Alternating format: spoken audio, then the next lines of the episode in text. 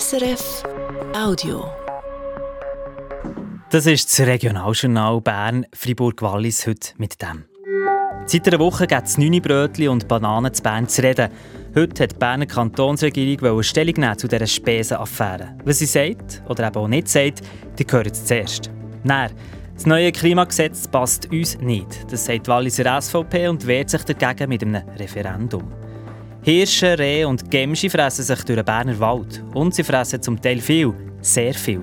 Der Wald leidet. Wo darum die Berner Jäger dahinter sollen, wir fragen nach. Und Technik auf dem Fußballplatz. Eine Freiburger Firma hat da die Nase weit vorne, und zwar weltweit. Wie das kommt, wir erzählen euch die Geschichte im hinteren Teil dieser Sendung. Ich bin der Thomas Pressmann. Bananen. Da denken viele zu Bern seit einer Woche nicht mehr nur an eine gelbe Frucht sondern an die Spesenrechnungen von verschiedenen Berner Regierungsräten. Recherchen von SRF von letzter Woche haben gezeigt, dass die Kleinstbeträge abgerechnet haben. Trotz einer Spesenpauschale von 8000 Franken und einem Lohn von fast 280.000 Franken pro Jahr. Die Rede ist beispielsweise von einer Banane und einem Brötchen für 1,15 Franken. Ann Moser, auf heute hat die Regierung versprochen, mehr zu sagen. Und was ist es? Genau, ähm, da ist eine Mitteilung heute am Nachmittag. Sie ist kurz die Mitteilung der Regierung. Sehr kurz. Okay, sehr kurz. Was steht drin? In der Mitteilung sind genau drei Sätze drin. Der Regierungsrat hat bei der Staatskanzlei eine Änderung von seinem Spesenreglement in Auftrag gegeben. Einzelfallentschädigungen sollen durch eine finanzielle Untergrenze eingeschränkt werden. Heisst also, die Spesenverordnung soll geändert werden? Ja, genau. Weil wichtig vielleicht hier nochmal zu erwähnen, was da gewissen Regierungsratsmitgliedern vorgeworfen wird, wird pardon, mit diesen Kleinstspesen ist ja nicht illegal und absolut rechtens gelaufen. Schauen wir noch zurück, wie die Regierungsmitglieder und Kommunikationsstellen seit der mittlerweile als Bananengate oder Spesenaffäre bekannten Geschichte kommuniziert haben. Was ist da gelaufen? Letzte Woche hat als erstes die Medienstelle vom Kanton eine Meldung geschrieben. Die hat dann gesagt, die Kritik bezüglich Kleinstspesen ist falsch und ungerechtfertigt. Dann hat sich der Regierungsratspräsident und Sicherheitsdirektor der Philipp Müller noch auf Twitter geäußert, hat zugegeben, dass da kleine Beträge scheinbar abgerechnet wurden, aber das Bild, das der Kassensturz abgegeben hat, sei falsch. Und da hat der Philipp Müller auch an der Versammlung der FDP von Stadt Bern Stellung genommen zu dieser Affäre, oder? Genau, und dort hat er gesagt, er habe nie einen einzigen Spesenzettel für Kleinstspesen abgeliefert. Die anderen beiden Regierungsräte, die da auch erwähnt wurden im Zusammenhang mit diesen Spesen, sind Pierre Alain Schneck und Christoph Ammann, die haben sich öffentlich gar nicht dazu geäußert. Und jetzt heute die Mitteilung vom Regierungsrat vom Kanton Bern. Was sagen Sie jetzt? Ja, eben die, die drei kurzen Sätze, also die kurze Meldung. Äh, der Regierungsrat gibt Änderungen von der Spesenverordnung in Auftrag. Also dort sind sie alle dahinter, hinter dieser Mitteilung. Ist ja da noch mit mehr zu rechnen? Wird jemand aus dem Regierungsrat noch mal offiziell Stellung nehmen? Nein, so ist es nicht. Wir haben nach dieser Mitteilung noch mal der Medienstelle vom Kanton Fragen geschickt, die sie schriftlich beantwortet haben. Ähm, wir wollten wissen, ob sich der Regierungsrat zur Änderung in der Spesenverordnung noch meldet. Die Antwort ist ja, aber erst dann, wenn die beschlossen ist. Und wir haben auch noch gefragt, ob noch geplant sei, dass Regierungsratsmitglieder noch öffentlich herstehen und Stellung nehmen. Die Antwort dort, der Regierungsrat erachtet es als unpassend, dass Mitglieder zu einzelnen Spesenquittungen in den Medien Auskunft geben besonders weil es kleine Beträge sind. Der Regierungsrat hat sich da gemeinsam auf die Haltung geeinigt. Das also die Reaktion der Berner Regierung auf die Spesaffäre von letzter Woche. Jetzt ins Wallis. Das ist der Kanton, der als einer der ersten ein Klimagesetz einführt. So hat das Parlament im Dezember beschlossen. Das Hauptargument der Walliser Kantonsregierung das Wallis leidet besonders unter dem Klimawandel. Der SVP passt es nicht. Sie will das Referendum ergreifen, Ruth Seeholzer.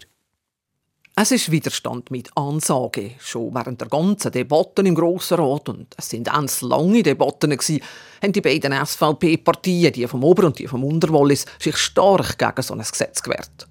Der Diego Schmidt ist Parteisekretär von der SVP Oberwallis. Er ist der Meinung, dass man mit diesem Klimagesetz die Bürgerinnen und Bürger umziehen Ja, das ist ja genau das. Ähm, das ist der Staatsrat mal will vorschreiben, was wir zu essen haben oder wie wir Auto fahren haben, wie wir zu heizen haben. Und äh, da hat der Staat aus Sicht von der SVP einfach nichts verloren. Erste Lesung, zweite Lesung, Sondersession, hunderte von Abänderungsanträgen. Das Klimagesetz hat es im Grossen Rat von Anfang schon nicht einfach gehabt. Das Gesetz verlangt unter anderem, dass das Wallis schon im Jahr 2040 klimaneutral ist. Das im Gegensatz zum Bund, der das Ziel erst für das Jahr 2050 will erreichen Vor allem aus dem Oberwallis ist starke Opposition gegen das Walliser Klimagesetz. Nicht nur von der SVP, sondern auch von der Mitte-Partei. Das Oberwallis hat immer wieder Nein gesagt bei Abstimmungen zu Klimafragen, auch bei nationalen, so zum Beispiel zum nationalen Klimagesetz fahren oder zum CO2-Gesetz vom 2021. Für den Diego Schmidt von der SVP Oberwallis ist klar, warum man im Oberwallis so widerspenstig ist gegen von oben verordnete Klimamaßnahmen, wie er sagt. Da ist man einfach sehr skeptisch. Wir sind das Freiheitsliebe und das Volk hier im Oberwallis und sind der Meinung, äh, ja, das, das kann nicht sein, dass da wieder ein Gesetz kommt, wo, wo ich da irgendwelche Sachen will vorschreiben Und aus diesem Grund ist man da im Oberwallis eigentlich ein bisschen kritischer. Im Referendumskomitee sitzen zwar nur Vertreterinnen und Vertreter von der SVP, dass sie die 3000 Stimmen für ein Referendum zusammenverkommen, das sollte trotzdem nicht so ein grosses Problem sein. Aber ob das Walliser Volk bei einer Abstimmung der SVP folgen tut, ist ganz und gar nicht sicher. Zu gross war im Parlament die Zustimmung zum kantonalen Klimagesetz. Über den Widerstand gegen das Klimagesetz Ruth Seeholzer hat berichtet. Ein Reh auf einer Lichtung, ein Hirsch am Waldrand, ein Gemschi in den Höger. So eine Begegnung ist für viele etwas Schönes. Reh, Hirsche oder Gemschi, die geben aber auch zu reden, weil sie hinterlassen im Wald Spuren. Wo, wie viel und wie fest, das zeigt im Kanton Bern das neueste Wildschadengutachten. Fachleute sagen, die Situation hat sich noch mehr verschlechtert, Dominik Meyerberg. Zuerst zum Problem. Wenn der Kanton Bern sagt, die Situation im Wald hat sich verschlechtert, dann geht es primär darum, dass der Wald sich an gewissen Orten nicht mehr selber erneuern kann. Das Wild frisst die jungen Bäume und der Hirsch kratzt mit seinem Geweih Rinden ab, was der Baum verletzt und sogar ganz kaputt macht. Der Michel Brücker vom Amt für Wald- und Naturgefahren sagt dazu, die Waldverjüngung ist das Wichtigste für einen nachhaltigen Wald, der langfristig auch stabil äh, sein kann. In diesem Sinne ist der Wald jetzt sicher unter Druck. Ich muss aber auch sagen, der Wald ist nicht alleinig nur vom Wild unter Druck. Das Klima äh, setzt im Wald dazu. Es gibt trockene Phasen, es wird ja allgemein wärmer. Und es gibt auch andere Umwelteinflüsse, die im Wald zunehmend dort arbeiten machen. Ich würde das jetzt aber auch nicht dramatisieren. Der Wald ist nicht vor dem Absterben. Man nimmt einfach an der Stelle fest, dass er zunehmend verschiedenen Orten unter Druck ist. Schließlich sind 61 Prozent der Schäden neuer Kategorie tragbar. Heisst, der Wald kann sich noch einigermaßen erneuern. Und dann gibt es aber eben auch die roten Zonen und die haben leicht zugenommen. Dort ist die Situation untragbar. Besonders betroffen sind die Regionen Oberaargau, Emmental und Interlaken-Oberhasli. Dass die Wildschäden zunehmen, sieht auch der Jagdinspektor der Niklaus Blatter. Er sagt aber, es wäre natürlich einfach zu sagen, je mehr Wildtiere es gibt, je mehr Schäden. Und es wieder weniger Wildtiere gibt, dann gibt es keine Schäden mehr. So einfach ist es nicht. Das Problem ist viel vielschichtiger, weil es einen Haufen Einflussfaktoren auf den Wald gibt. Und das Wild ist einer davon. Und wo hat denn das Wild aus Sicht des Jagdinspektors Einfluss auf die Schäden im Wald und wo nicht? Also der Einfluss, den man am meisten spürt, ist natürlich beim Jungwuchs. Also wenn die jungen Bäume verbissen werden und nicht aufkommen können, dann ist das langfristig oder schon mittelfristig für den Wald ein grosses Problem. Aber wenn man ganz viel Jungwuchs hat, als Beispiel, dann muss viel mehr verleiden, was das Wild darf fressen in unserem Wald. Und von dem her muss man die Voraussetzungen schaffen, dass möglichst viel Jungwuchs eben aufkommen kann. Und da kann man waldbaulich extrem viel machen. Viel machen, dass es im Wald eben besser geht. Die Frage drängt sich auf, wer ist denn ihr Pflicht? Der Niklaus Blatter sagt. Ja, absolut alle. Und zwar einerseits die Jagd, also die Jagdplanung, aber auch der Einzeljäger. Andererseits aber auch der Waldbesitzer, der mit seinem Wirken in seinem Wald wahnsinnig viel dazu beitragen kann oder mehr als sich vielfach bewusst ist. Ab dieser Aussage schüttelt der Beat Zog nur den Kopf. Er ist der Präsident der Berner Waldbesitzer. Ja, ich finde das eine unhaltbare Aussage. Oder? Gegenüber allen Waldbesitzern, die mehr aufwendig aufnehmen, die Pflanzen schützen, wo, wo, wo der Wald nicht nachwächst, dass man dann nachher sieht, ja, sie müssen halt Wald bauen, von noch irgendetwas machen. Das ist das Gleiche, wie wenn ich euch mit dem Auto hinten fahre und sage, ihr müsst halt schneller fahren. Für die Waldbesitzer sei klar, die Wildbestände sind zu hoch. Das zeige das neueste Gutachten im Vergleich zu dem vor zwei Jahren. Und zwar beim Beispiel vom Rothirsch, sagt der Beat Zog. Die Veränderung vom 21 zum 23 hat gezeigt, dass eben genau dort, wo sich jetzt der Hirsch ausbreitet hat im Mittelland, eben die roten Flächen noch zugenommen haben. Also es ist auch ein präventives Einwirken dort hier. Konkret fordern die Waldbesitzer langfristige und klare Ziele für tiefere Wildbestände. Schließlich sei der Wald nicht nur für die Waldbesitzer von grosser Bedeutung. Wenn sich der Wald wegen Wild nicht mehr verjüngt, dann kann er auch die Schutzfunktionen nicht mehr wahrnehmen. Es wird in absehbarer Zeit so wie kommen, dass man äh, Schutzbauten muss machen muss, weil sich der Wald nicht mehr verjüngt. Die Biodiversität, die leidet, die Artenvielfalt, die leidet äh, durch die Wildschäden. Also es ist die, die ganzen öffentlichen Waldleistungen, die so nicht mehr sichergestellt werden und gefährdet sind. Der Kanton Bern will mit sogenannten Wald-Wild-Konzept die Situation verbessern, wo je nach Region eine Lösung soll gefunden werden vom Tierschießen bis zur Aufwertung vom Waldrand. Für den Jagdinspektor Niklaus Blatter sind diese Konzepte ein guter Schritt. Ich schaue die als sehr wichtig an. Und zwar schon allein aus einem Grund. Wir fangen an miteinander reden. Man zeigt nicht aufeinander. Oder? Früher ist der ist der Förster zum Jäger gegangen und hat gesagt, äh, hier ist rote Zone, was machst du jetzt? Und die Idee ist jetzt, dass der Förster und der Jäger zusammenhocken und schauen, schau, wir hier rote Zone, was wollen wir machen? Und das ist eigentlich die Idee vom Wald-Wild-Konzept. Eins ist schon in Umsetzung in der Region Habkeren Untersee. Weitere kommen dazu. Der Michel Brücker vom Amt für Wald- und Naturgefahren betont auch, dass eben ganze Haufen Leute Einfluss darauf haben, ob das junge Bäumli im Wald überlebt oder nicht. Das geht auch bis zur Landwirtschaft, die häufig Grundstücke neben dem Wald bewirtschaftet, oder auch bis zum Tourismus. Im Sinne von sensibilisieren, also wenn wir jetzt einfach mal Tourismusgebiete angucken, nehmen wir ein Skigebiet beispielsweise, dass man wirklich auch bewusst aufmerksam macht, äh, hier geht man nicht mit den Skiden durch, das ist ein, No-Go und das eben auch durchsetzt. Also nicht nur Tafel auftut, Wildschutzgebiet zum Beispiel, oder respektieren deine Grenzen, sondern dass man es eben wirklich auch umsetzt und, und, und, und überprüft. Wie erfolgreich die Wald-Wild-Konzepte sind, können wir heute noch nicht abschätzen. Auch das braucht Zeit, wie so manches im Wald. Es braucht Zeit. Und der Wald hat im Laufe der Jahre einen Haufen Aufgaben und Funktionen bekommen. Er ist zuständig für die Erholung, für den Schutz vor Naturgefahren und auch die Wirtschaft hat Interesse. Und bei der ganzen Diskussion um zu viel Wald und um zu wenig Bäume fragt man sich, wann ist das natürliche Gleichgewicht überhaupt verloren gegangen? Eine grosse Frage. Eine, die Dominik Meyerberg den Beteiligten auch gestellt hat. Gedanken von Michel Brücker vom Amt für Wald- und Naturgefahren gehen weit zurück und sie drehen sich eben um die Ansprüche, die wir als Gesellschaft an Wald haben. Wenn man sich überlegt, ja, wie war es früher mal gewesen, was hat man für Tierarten gegeben, wie hat man die Landnutzung insgesamt gemacht, was waren denn für Werte gewesen. Und das ist heute sicher einfach ganz, ganz etwas anderes. Wir haben Ansprüche, wir wollen Sicherheit, wir wollen Erholung, wir wollen uns frei bewegen in den Wäldern, wir wollen auch Holz produzieren daraus. Es ist nicht nur das Feuerholz, das man vielleicht früher gesucht hat, sondern wir wollen heute auch Wert produzieren.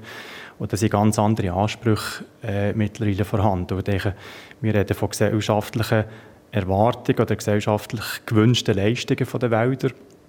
Eben die Erholungsfunktion ist nicht, aber die Schutzwaldfunktion beispielsweise, dass wir überhaupt Dörfer bewohnen können, die wir früher nicht können bewohnen konnten, weil sie eben heute sicher sind wegen einem Schutzwald. Und das sind ganz andere Ansprüche und entsprechend braucht es halt auch einen stabilen oder einen, resilienten Wald. In die gleiche Richtung gehen die Gedanken vom Präsidenten der Waldbesitzer vom Beat Zog der Mensch hat Ansprüche und Einfluss genommen, dann müssen wir Natur auch bei Regulierung helfen. Also vorauszuchecken ist das sicher, solange dass der, der Mensch auf der Welt ist, hat er gejagt, hat vielleicht in gewissen Phasen und Zeit sicher noch mehr gejagt, weder er das jetzt tut, weil er einfach auf, aufgrund von der Nahrungsmittelsituation auf das ist angewiesen war. Und wenn wir natürlich ähm, ja, die Gegend oder den, den Raum besiedeln, wenn wir Infrastrukturanlagen bauen, wo wir auf den Schutz vom Wald angewiesen sind, wenn wir Siedlungen bauen, wo wir auf den Schutz vom Wald angewiesen sind, dann ist es nicht möglich, dass man hier das Gleichgewicht rein mit der Natur eben herbringt, wenn man als Mensch eben die äh, Formsetzungen hat und die, die Ansprüche hat. Also das geht nicht. Der Niklaus Blatter, der Jagdinspektor, bringt noch einen anderen Gedanken rein. Und zwar der vom Vertrauen in die Natur. Ja, wir Menschen haben natürlich einen gewaltigen Einfluss auf die Natur und auf unsere ganze Umgebung und prägen die ein Stück weit mit, manchmal zum Guten, aber auch manchmal auch zum Schlechten. Und wir haben vielleicht ein bisschen verlehrt, der Natur Veränderungsprozesse zuzutrauen. Und manchmal ist auch die Natur die, die Lösungen hat, die wir noch gar nicht kennen. Und wir haben das Gefühl, man muss hier diesen Baum haben oder also so viel Wild haben, weil wir es irgendwo in einer, in einer Empfehlung oder in einem Büchlein so lesen und nach bestem Wissen und Gewissen das so machen Aber die Natur hat einen anderen Plan, den wir Menschen nicht oder noch nicht kennen. In einem Punkt sind sich vom Waldbesitzer bis zum Jagdinspektor alle einig. Diskussionen über den Schutz der jungen Bäume und über die Regulierung der Wildtierbestände haben wir also wegen der Ansprüche des Menschen. Jetzt vom Wald und den Wildtieren nehmen her, wo keine Bäume stehen. Auf einem Fußballplatz. Es geht um das. Ein Pfiff und dann ein Schiedsrichter, der mit den Fingern ein Viereck in die Luft zeichnet, am Rand vom Spielfeld rennt und auf dem Bildschirm nachschaut, ob der Pfiff auch richtig war. So läuft es beim Videobeweis.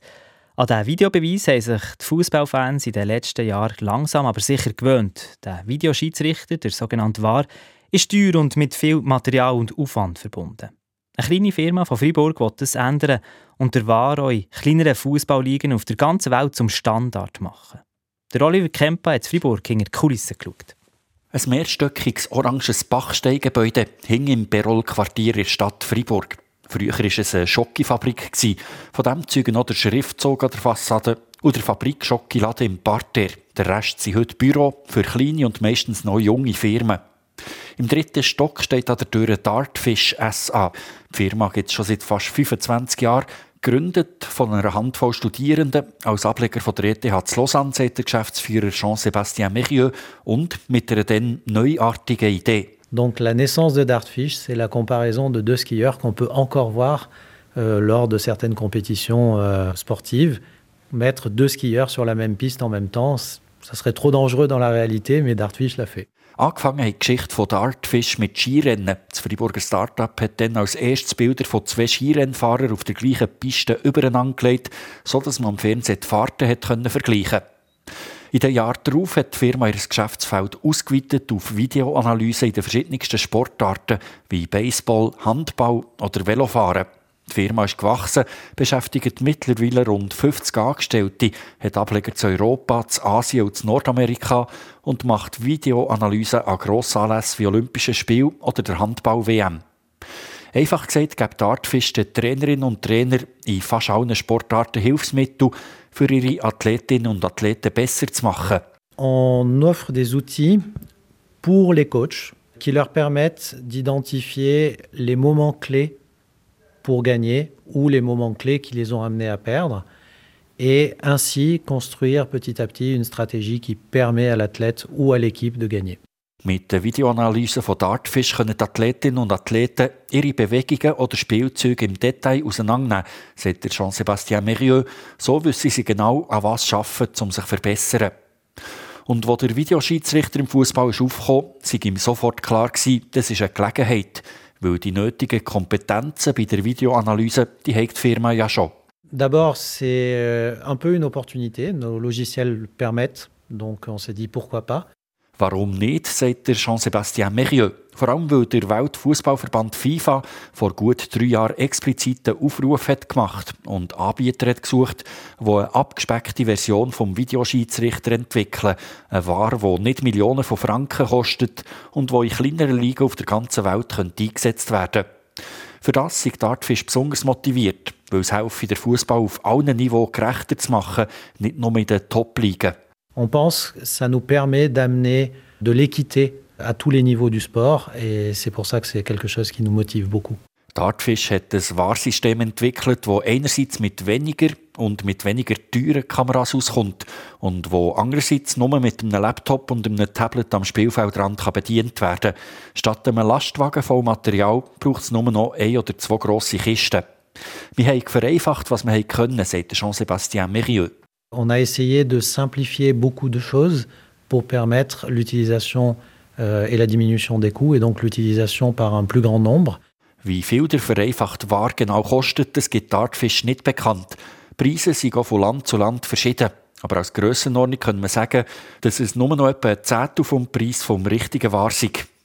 Das Wahrsystem von der Freiburger Firma Dartfish hat FIFA auf Herz und Nieren geprüft und im letzten Herbst grünes Licht gegeben. Trotz abgespeckter Version erfüllt die Qualitätsstandards, die der Verband vorgibt und darf jetzt offiziell in Meisterschaften eingesetzt werden. Bis jetzt ist Dartfish die einzige Schweizer Firma, die die Lizenz von der FIFA hat bekommen. Weltweit gibt es noch ein paar andere. Dass sie einen günstigeren Ware anbieten, das müsse übrigens nicht unbedingt heissen, dass der schlechter sei, sagt Jean-Sébastien Mérieux. Ça diminue pas forcément la qualité du résultat. Il y a des caméras qui peuvent permettre d'avoir des images en 4K et avec une très bonne fréquence, mais qui restent moins chères que des caméras euh, de broadcast ou de télévision. Heute gibt es günstige Kameras, die praktisch gleich gute Bilder liefern wie die Fernsehkameras, die beim War heute eingesetzt werden. Außerdem braucht es viel weniger Personal für den War zu betreiben. Aber klar, sagt Jean-Sébastien Mérieux, für grosse Ligen und Wettbewerbe, die sich leisten können, sei es sicher immer noch sinnvoll, der Ware in umfangreichsten Ausführung zu brauchen. Ihre Lösung sei für kleinere Wettbewerbe, wo es mehr darum geht, ganz deutliche Fehler und Fouls zu korrigieren und weniger um Millimeterentscheidungen beim Offside. Dans les ligues inférieures, j'allais dire, ce type de question se posera moins le hors-jeu sera certainement plus flagrant et l'arbitre va se concentrer sur les fautes qui sont plus grossières. Jetzt, wo die Artfest Lizenz von der FIFA hat, geht es darum, ihr System unter die Leute zu bringen. Ein erster Vertrag mit zwei regionalen Ligen aus Brasilien hat die Freiburger Firma gerade frisch unterschrieben.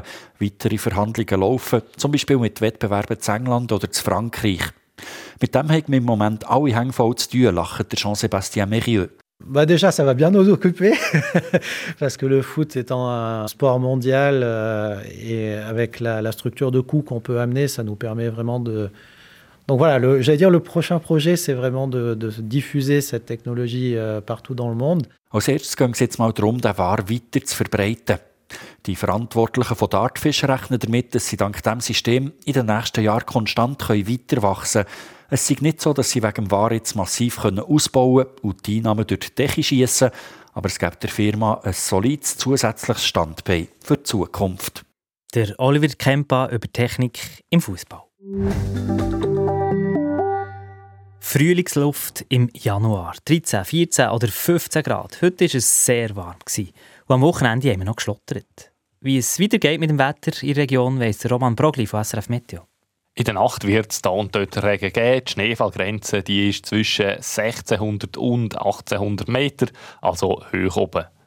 Morgen Morgen bleibt das Wetter zuerst noch ähnlich. Zum Teil gibt es noch, noch Regengüsse und es hat allgemein viel Wolken unterwegs. Die Temperaturen am Morgen sind aber weiter hoch.